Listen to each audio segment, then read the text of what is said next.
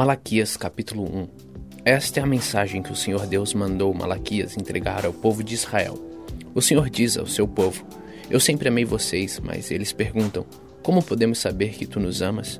Deus responde: Esaú e Jacó eram irmãos. No entanto, eu tenho amado Jacó e os seus descendentes, mas tenho odiado Esaú e os seus descendentes. Eu fiz com que a região montanhosa de Esaú virasse um deserto, e agora suas terras só prestam para os animais selvagens morarem nelas. Se os descendentes de Esaú, isto é, os Edomitas, disserem: As nossas cidades estão em ruínas, mas nós vamos construí-la de novo, o Senhor Todo-Poderoso responderá: Se eles construírem, eu a destruirei. A terra deles será chamada de terra da maldade e de nação com quem o Senhor está irado para sempre.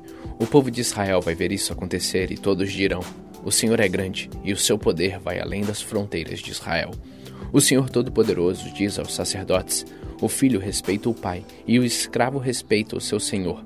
E se eu sou o pai de vocês, por que é que vocês não me respeitam? Se eu sou o Senhor, por que não me temem? Vocês me desprezam, mas mesmo assim perguntam: Como é que foi que te desprezamos? Foi com alimento impuro que vocês me ofereceram no altar. E vocês ainda perguntam: Como é que estamos te ofendendo? Pois vocês me ofendem quando acham que têm direito de profanar o meu altar, e me ofendem também porque pensam que não faz mal me oferecerem animais cegos, aleijados ou doentes, pois procurem oferecer um animal desse ao governador. Acham que ele o aceitaria com prazer e atenderia os seus pedidos? Eu, Senhor Todo-Poderoso, falei. Agora, sacerdotes, orem a Deus e peçam que ele nos abençoe. Mas será que ele vai atender quando vocês estão apresentando ofertas como essa? O Senhor Todo-Poderoso diz aos sacerdotes: Gostaria que um de vocês fechasse as portas do templo.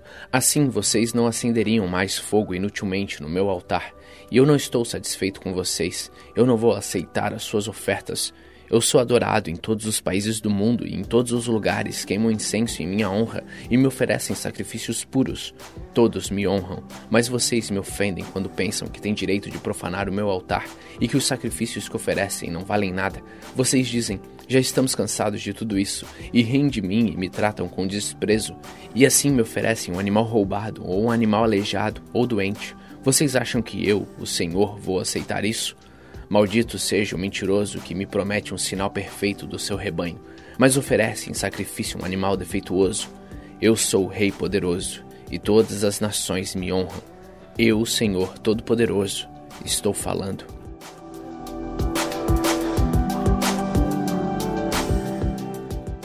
Malaquias capítulo 2 O Senhor Todo-Poderoso diz: Sacerdotes, eu estou falando com vocês. Se não obedecerem ao meu mandamento e se não resolverem me honrar, então eu farei cair sobre vocês uma maldição e amaldiçoarei tudo que vocês recebem pelo trabalho que fazem. Aliás, já os amaldiçoei porque vocês não resolveram me honrar. Vou castigar os seus filhos e esfregar na cara de vocês as fezes dos animais que vocês oferecem em sacrifício. E além disso, vocês serão levados para o lugar onde as fezes são jogadas. Assim vocês saberão que eu estou dando esta ordem, a fim de que a minha aliança com os sacerdotes, os descendentes de Levi, não seja quebrada. Sou eu, Senhor Todo-Poderoso, quem está falando. Na aliança que fiz com eles, eu lhes prometi vida e paz. Fiz o que tinha prometido para que eles me respeitassem, e de fato eles me respeitaram e temeram. Ensinavam sempre o que era direito e nunca o que era errado.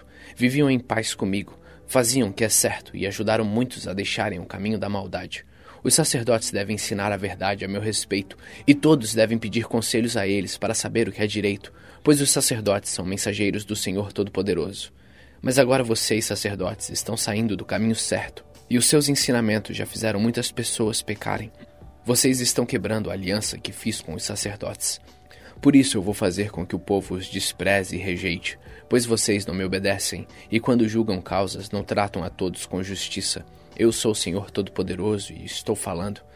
Não é verdade que todos temos o mesmo Pai? Não somos todos criados pelo mesmo Deus? Por que então enganamos uns aos outros, desprezando assim a aliança que Deus fez com os nossos antepassados? O povo de Judá tem sido infiel a Deus, e o povo de Israel e os moradores de Jerusalém fizeram coisas nojentas. O povo de Judá profanou o templo que o Senhor ama, e os homens casaram com as mulheres que adoram ídolos. Que o Senhor expulse do nosso país as pessoas que fazem isso, sejam quem forem, mesmo que apresentem ofertas ao Senhor Todo-Poderoso. Existe outra coisa que vocês fazem: gemem e choram, cobrindo de lágrimas o altar de Deus, porque já não aceita mais os sacrifícios que vocês oferecem. E cada um de vocês pergunta por quê. É porque Deus sabe que você tem sido infiel à sua esposa, a mulher com quem casou quando era moço. Ela era sua companheira, mas você quebrou a promessa que fez na presença de Deus de que seria fiel a ela. Não é verdade que Deus criou um único ser, feito de carne e de espírito, e o que é que Deus quer dele? Que tenha filhos e que sejam dedicados a Deus. Portanto, tenham cuidado para que nenhum de vocês seja infiel à sua mulher, pois o Senhor Todo-Poderoso de Israel diz: Eu odeio o divórcio, eu odeio o homem que faz uma coisa tão cruel assim. Portanto, tenham cuidado e que ninguém seja infiel à sua mulher. Vocês falam demais e o Senhor está cansado de toda essa conversa, mas vocês ainda perguntam: como é que foi que fizemos com que Deus ficasse cansado? Foi por dizerem assim: o Senhor Deus pensa que os que fazem maldade são bons e, de fato, Deus gosta deles. Ou então vocês perguntam: onde está o Deus justo?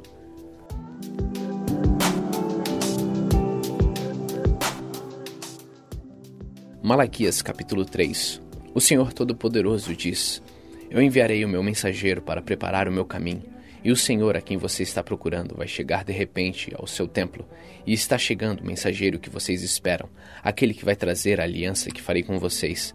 Mas quem poderá aguentar o dia em que ele vier? Quem ficará firme quando ele aparecer? Pois ele será como fogo para nos purificar, será como sabão para nos lavar ele se sentará para purificar os sacerdotes, os descendentes de Levi, como quem purifica e refina a prata e o ouro no fogo. Assim eles poderão oferecer a Deus os sacrifícios que ele exige. Então as ofertas trazidas pelo povo de Judá e pelos moradores de Jerusalém agradecerão a Deus, como acontecia nos tempos passados. O Senhor Todo-Poderoso diz ao seu povo: Eu virei julgá-los e darei sem demora o meu testemunho contra todos os que não me respeitam isto é, os feiticeiros, os adúlteros e os que juram falso, os que exploram os trabalhadores e os que negam os direitos das viúvas, dos órfãos e dos estrangeiros que vivem com vocês. O Senhor diz: Eu sou o Senhor e não mudo. É por isso que vocês, os descendentes de Jacó, não foram destruídos. Vocês são como seus antepassados, abandonam as minhas leis e não as cumprem. Voltem para mim, e eu voltarei para vocês. Mas vocês perguntam: Como é que vamos voltar? Eu pergunto: Será que alguém pode roubar a Deus? Mas vocês têm roubado e ainda me perguntam: como é que estamos te roubando? Vocês me roubam nos dízimos e nas ofertas. Todos vocês estão me roubando e por isso eu amaldiçoo a nação toda. Eu, Senhor Todo-Poderoso, ordeno que tragam todos seus dízimos ao depósito do templo, para que haja bastante comida na minha casa. Ponham-me à prova e verão que eu abrirei as janelas do céu e farei cair sobre vocês as mais ricas bênçãos. Não deixarei que os gafanhotos destruam as suas plantações, e as suas parreiras darão muitas uvas. Todos os povos dirão que vocês são felizes, pois vocês vivem numa terra boa e rica. Eu, Senhor Todo-Poderoso, estou falando. O Senhor diz: Vocês falaram mal de mim e ainda perguntam: O que foi que falamos contra ti? Vocês dizem: Não vale a pena servir a Deus, não adianta nada a gente fazer o que o Senhor Todo-Poderoso manda, ou vestir roupas de luto para mostrar a Ele que estamos arrependidos. É fácil notar que os orgulhosos são felizes, e a gente vê que tudo dá certo para os maus quando põe o Senhor à prova eles não são castigados. Então os que temiam o Senhor falaram uns com os outros, e ele escutou com atenção o que estavam dizendo. E na promessa dele foram escritos no livro os nomes dos que respeitavam a Deus e os adoravam. O Senhor Todo-Poderoso diz: Eles serão o meu povo. Quando chegar o dia em que estou preparando, eles serão o meu próprio povo e eu terei compaixão deles, como um pai tem compaixão do filho que lhe obedece. E mais uma vez, o meu povo verá a diferença entre o que acontece com as pessoas boas e com as más, entre os que me servem e os que não me obedecem.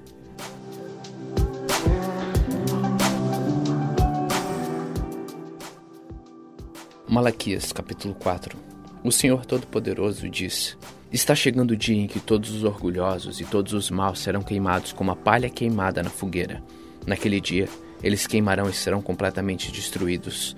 Mas para vocês que me temem, a minha salvação brilhará como o sol, trazendo a vida nos seus raios. Vocês saltarão de alegria, como bezerros que saem saltando do curral. Naquele dia que estou preparando, vocês pisarão os maus como se eles fossem o pó da rua. Lembre-se da lei do meu servo Moisés, de todos os mandamentos e ensinamentos que eu dei a ele no Monte Sinai, para todo o povo de Israel obedecer. Mas antes que chegue aquele grande e terrível dia, eu, o Senhor, lhe enviarei o profeta Elias. Ele fará com que os pais e filhos façam as pazes, para que eu não venha castigar o país e destruí-lo completamente.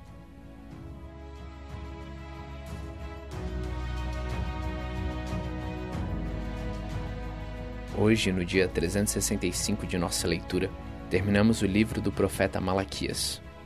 E assim, concluímos o Antigo Testamento. Continue faminto, continue humilde.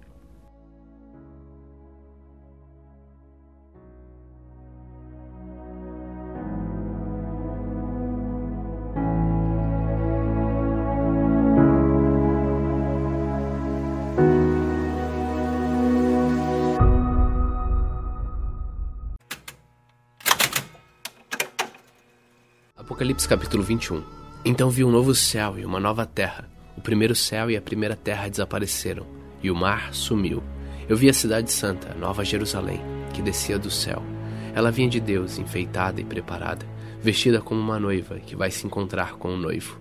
Ouvi uma voz forte que vinha do trono, a qual disse: Agora a morada de Deus está entre os seres humanos. Deus vai morar com eles, e eles serão os povos dele. O próprio Deus estará com eles e será o Deus deles. Ele enxugará dos olhos deles todas as lágrimas. Não haverá mais morte, nem tristeza, nem choro, nem dor. As coisas velhas já se passaram. Aquele que estava sentado no trono disse: Agora faço nova todas as coisas. E também me disse: Escreva isto, pois essas palavras são verdadeiras e merecem confiança. E continuou: Tudo está feito. Eu sou o Alfa e o Ômega, o princípio e o fim. A quem tem sede, darei água para beber de graça da fonte da água da vida. Aqueles que conseguirem a vitória receberão de mim este presente, e eu serei o Deus deles, e eles serão meus filhos. Mas os covardes, os traidores, os que cometem pecados nojentos, os assassinos, os imorais, os que praticam a feitiçaria, os que adoram ídolos e todos os mentirosos, o lugar dessas pessoas é o lago onde queima o fogo e o enxofre, que é a segunda morte. Um dos sete anjos, que tinha sete taças cheias das últimas sete pragas, veio e me disse: Venha, e eu lhe mostrarei a noiva, a esposa do cordeiro. Então o Espírito de Deus me dominou, e o anjo me levou para uma montanha grande e muito alta. Ele me mostrou Jerusalém, a cidade santa, que descia do céu e vinha de Deus, brilhando com a glória de Deus. A cidade brilhava como uma pedra preciosa, como uma pedra de jaspe, clara como um cristal. Ela era cercada por uma muralha muito alta e grande, com doze portões, guardados por doze anjos. Nos portões estavam escritos os nomes das doze tribos do povo de Israel. Havia três portões de cada lado: três ao norte, três ao sul, três ao leste e três ao oeste.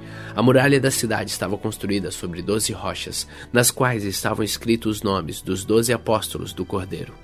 O anjo que falou comigo levava consigo uma vara de ouro para medir a cidade, os seus portões e a muralha. A cidade era quadrada, pois o seu comprimento era igual à sua largura. O anjo mediu a cidade com a vara de ouro e viu que media 2.200 quilômetros. O seu comprimento, largura e altura eram iguais. O anjo mediu também a muralha e viu que tinha 64 metros de largura, conforme as medidas comuns que o anjo estava usando. A muralha era de jaspe e a própria cidade era de ouro puro, claro como vidro. As rochas do alicerce da muralha estavam enfeitadas de todo tipo de pedras preciosas. A primeira rocha estava enfeitada de jaspe, a segunda de safira, a terceira de ágata, a quarta de esmeralda, a quinta de sardônica e a sexta de sárdio, a sétima de crisólito, a oitava de berilo, a nona de topázio, a décima de crisópraso, a décima primeira de jacinto e a décima segunda de ametista. Os doze portões são doze pérolas, e cada um desses portões era feito de uma só pérola. A rua principal era de ouro puro, claro como vidro. Não vi nenhum templo na cidade, pois o seu templo é o Senhor Deus, o Todo-Poderoso e o Cordeiro. A cidade não precisa de sol, nem de lua para iluminarem, pois a glória de Deus brilha sobre ela, e o Cordeiro é o seu candelabro. As pessoas do mundo andarão na luz dela, e os reis da terra vão lhe trazer as suas riquezas. Os portões da cidade estarão sempre abertos o dia inteiro. Não se fecharão, porque ali não haverá noite.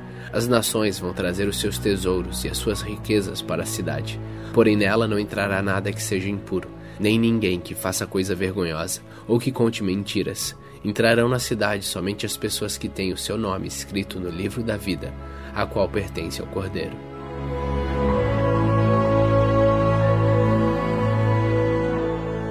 Apocalipse capítulo 22 O anjo também me mostrou o rio da água da vida, brilhante como cristal, que sai do trono de Deus e do Cordeiro, e que passa no meio da rua principal da cidade. Em cada lado do rio está a árvore da vida, que dá doze frutas por ano, isto é, uma por mês. E as suas folhas servem para curar as nações. E não haverá na cidade nada que esteja debaixo da maldição de Deus. O trono de Deus e do Cordeiro estará na cidade, e os seus servos o adorarão. Verão seu rosto, e na testa terão escrito o nome de Deus. Ali não haverá mais noite, e não precisarão nem da luz de candelabros, nem da luz do sol, pois o Senhor Deus brilhará sobre eles, e reinarão para todo sempre. Então o anjo me disse: Essas palavras são verdadeiras e merecem confiança. O Senhor Deus, que dá o seu espírito aos profetas, enviou seu anjo para mostrar aos seus servos as coisas que precisam acontecer logo. Escutem, diz Jesus: Eu venho logo. Felizes os que obedecem às palavras proféticas deste livro. Eu, João, ouvi e vi todas essas coisas, e quando acabei de ouvir e ver, caí de joelhos aos pés do anjo que me mostrou essas coisas, e ia adorá-lo. Mas ele me disse: não faça isso, pois eu sou servo de Deus, assim como são você e os seus irmãos, os profetas e todas as pessoas que obedecem às palavras deste livro. Adore a Deus. E o anjo continuou: Não faça segredo das palavras proféticas deste livro, pois o tempo de acontecerem essas coisas está perto. Quem é mau, que continue a fazer o mal. Quem é imundo, que continue a ser imundo. Quem é bom, que continue a fazer o bem. Quem é dedicado a Deus, que continue a ser dedicado a Deus. Escutem, diz Jesus. Eu venho logo. Vou trazer comigo as minhas recompensas para dá-las a cada um de acordo com o que tem feito. Eu sou o Alfa e o Ômega, o primeiro e o último, o princípio e o fim. Felizes as pessoas que lavam suas roupas, pois assim terão direito de comer da fruta da árvore da vida e de entrar na cidade pelos seus portões. Mas fora da cidade estão os que cometem pecados nojentos, os feiticeiros, os imorais, os assassinos, os que adoram ídolos, os que gostam de mentir por palavras e ações. Eu, Jesus, enviei o meu anjo para anunciar essas coisas a vocês nas igrejas. Eu sou o famoso descendente do rei Davi, sou a brilhante estrela da manhã. O Espírito e a noiva dizem: Venha. Aquele que ouve isso, diga também: Venha. E aquele que tem sede, venha. E quem quiser, receba de graça da água da vida. Eu, João, aviso solenemente aos que ouvem as palavras proféticas deste livro: se alguma pessoa acrescentar a ela alguma coisa, Deus acrescentará ao castigo dela as pragas descritas neste livro. E se alguma pessoa tirar alguma coisa das palavras proféticas deste livro, Deus tirará dela as bênçãos descritas neste livro, isto é, a sua parte da fruta da árvore da vida, e também a sua parte da cidade santa. Aquele que dá testemunho de tudo isso diz: Certamente venho logo. Amém. Maranata, ora vem, Senhor Jesus. E que a graça do Senhor Jesus esteja com todos.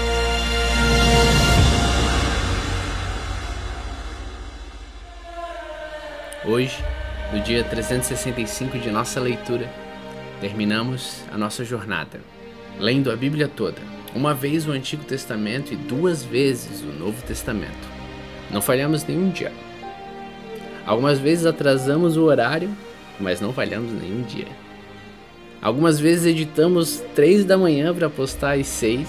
Levei o gravador para viagens, gravei em hotel. Cansativo com certeza, mas prazeroso. Nessa jornada, um agradecimento especial para o Bruno Batelin, que editou alguns episódios lá no começo, e para o Daniel Brunner, que ajudou editando os episódios nessa parte final. Um parabéns a você que conseguiu chegar até aqui no dia 365 e completou essa jornada. A beleza de ler a Bíblia é que ela tira os intermediários. Ela te coloca diante da palavra, que é real e verdadeira. E não é alguém falando para você, é você tendo acesso. A beleza de ler a Bíblia é que o Espírito revela da fonte. E quanto mais te é revelado, mais desejo você tem de que mais seja revelado. E quanto mais você entende essas palavras, mais ela te humilha. Mais você entende quão pequeno a gente é e quão grande ele é. Por isso a minha oração no final dessa trajetória é que você continue faminto, que você continue humilde eu lembro quando eu terminei de ler a Bíblia toda pela primeira vez. Eu questiono meu pai e digo: e agora? Que eu já li a Bíblia toda. As instruções foram claras e precisas. Agora, agora você lê de novo.